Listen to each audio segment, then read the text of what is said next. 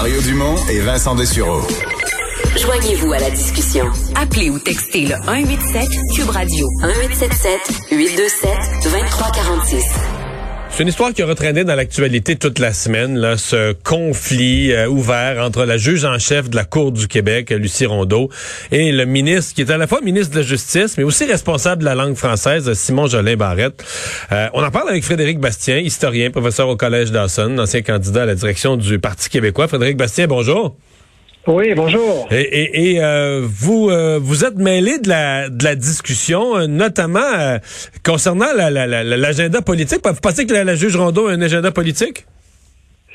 Ben, en fait, ce que je dis, c'est que la juge Rondeau est associée de près, c'est le moins qu'on puisse dire, à, une organisation qui a un agenda politique. Alors, cette organisation, ça s'appelle la Lord Reading, c'est une association de juristes donc, il a fait parler d'elle parce que dans les derniers mois, depuis un an, un an et demi, parce qu'elle milite activement contre la laïcité, milite activement contre la loi 21. En ce moment, elle conteste avec d'autres la validité, la, la validité, dis-je bien, de la loi 21 en Cour supérieure euh, du Québec. Et il y a deux ans, ben, la juge en chef euh, de la Cour euh, du Québec a, fait un message de promotion pour l'anniversaire de cette institution qui s'appelle la Lord Reading en disant vous êtes merveilleux, vous êtes beau, vous êtes fin, et puis nous, les juges, le juge en chef de la Cour du Québec est membre honorable, membre de la, Lord Reading, je vous appuie, je participe. Vous voulez dire que la, juge en chef de la Cour du Québec de facto est membre, en, devient membre en règle d'une société prestigieuse de juristes, je veux bien, mais une société prestigieuse de juristes qui prend position dans des dossiers d'ordre juridique. Exactement, qui prend des positions politiques. Alors, ils ont été contre, par exemple, ils étaient contre la Charte des valeurs du gouvernement marois. Ils ont dit, évidemment, que ça violait les droits, mais ils ont même dit que ça, ça créait de la violence au Québec, la Charte des valeurs. C'est une source de violence, disait-il, lorsqu'ils s'opposaient à la loi. On parle de ça en 2013. Ils se sont opposés à la loi 62 du gouvernement de M. Couillard qui disait qu'on devait avoir le visage découvert pour recevoir des services publics et pour les donner. Hein, OK, donc même la loi minimale du gouvernement Couillard sur les services à visage découvert, c'était trop pour eux. Oui, c'est ça, c'était trop pour eux. Et, puisque là, en ce moment, il est question de la loi 101 et de la loi 101 qui s'applique au... Euh, comment elle s'appliquerait ou devrait s'appliquer au, euh, au, euh, au tribunal, magistrats, aux juges, aux tribunaux, voilà, merci. Puisque c'est ça que Jean Barrette est en train d'examiner, que là, la juge a dit, vous n'avez pas d'affaire à faire ça, c'est pas de votre compétence, etc. Elle a accusé, comme vous l'avez rappelé, M. Jolin Barrette de tous les mots. L'association Lord Reading est une militante anti-loi 101. Elle, elle, a conspué à de multiples reprises la loi 101 depuis son adoption. Il y a une longue tradition d'opposition à, la loi 101 qui est euh, à, la, Lord Reading. Et donc, nous avons cette juge qui est membre de la Lord Reading. Alors, c'est tout à fait inacceptable que la juge en chef de la Cour du Québec soit membre de la Lord Reading. Et, je voudrais vous rappeler, mais M. Dumont, moi, l'année dernière, j'avais dénoncé deux juges de la Cour suprême qui devaient aller prononcer une conférence à la Lord Reading. Je me souviens très bien. Voilà, c'est ça. Alors, les deux juges en question, qu'est-ce qu'ils ont fait? Euh, le juge Brown et la juge Abella, eh bien, ils ont, euh, ils ont annulé leur, euh, ils ont compris que j'avais, ils m'ont donné raison, autrement dit. Ils ont bien vu qu'il y avait un espèce de conflit d'intérêts ou que leur devoir de réserve, ils ne pouvaient plus, plus maintenir leur devoir de réserve, en quelque sorte, étant donné que Lord Reading était impliqué contre la loi 21 et ils ont annulé leur participation. Ils ont, alors, euh, moi, je pense que la, la, la, juge en chef devrait euh, effectivement, euh, hmm. effectivement nous, nous, nous, rassurer et nous, et bref, nous dire que là, il n'est plus question d'être membre de la Lord Reading ni de participer aux activités de la Lord Reading, parce qu'elle, elle, c'est pire. Elle a fait une vidéo promotionnelle de la Lord Reading. C'est vraiment, je veux dire, et ça, ça, elle a mis ça, ça a été mis sur les réseaux sociaux, etc. Donc, donc, ça me semble encore pire. Ouais.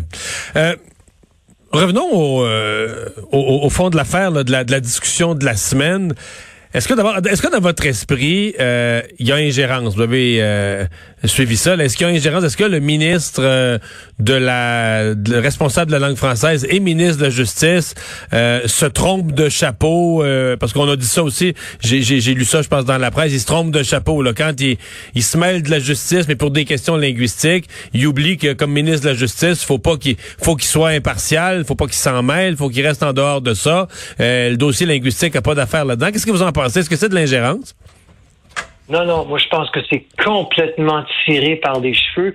Depuis quand est-ce que le gouvernement n'a pas autorité sur l'organisation de la justice? Je ne dis pas qu'il faut qu'il ignore totalement ce que les juges peuvent avoir à dire, évidemment. Euh, c'est pas ça l'idée, là, mais je veux dire, le gouvernement a le droit de légiférer sur la langue des tribunaux. Alors, je m'excuse, là. Et puis les critères d'embauche et puis ce genre de choses-là.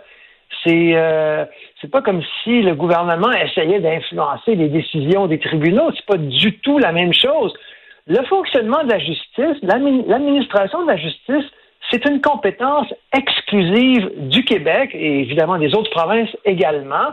Donc, le gouvernement est parfaitement euh, légitime, parfaitement dans son droit d'intervenir dans, dans, ces questions-là, mais c'est que depuis plusieurs années déjà, les juges emmènent de plus en plus large et euh, les juges, ben justement, comme fait la juge en chef, euh, euh disons, s'associent sans trop que ça leur pose de problème à des, des organisations militantes. Il y a toutes sortes de largesse, euh, largesse, non, c'est pas le bon mot, mais de, disons qu'ils emmènent large, voilà, c'est ce que je veux dire sur le fond, est-ce que parce que là le, cas qui a fait euh, qui a créé le conflit là, qui a créé le contentieux, c'était la nomination d'un juge à Longueuil.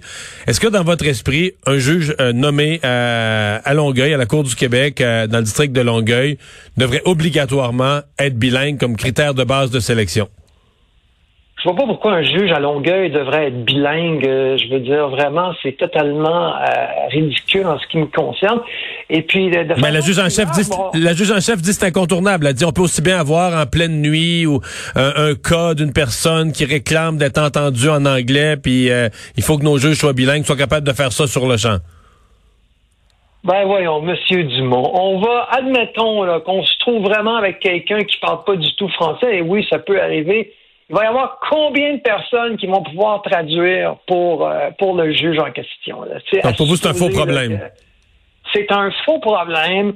Et puis, euh, au Québec, je pense qu'on a des exigences de bilinguisme qui sont rendues mais totalement démesurées. Là, je veux dire, vous postulez pour un poste justement à Longueuil, il faudrait que vous soyez bilingue, comme si euh, les Anglais parlaient pas du tout français ou comme si... Et puis, puis aussi également, je veux dire si on était aux États-Unis, c'est quoi? Est-ce que les juges sont obligés de parler espagnol en Californie? Est-ce que euh, en, Arizona ou au Texas? Voyons donc.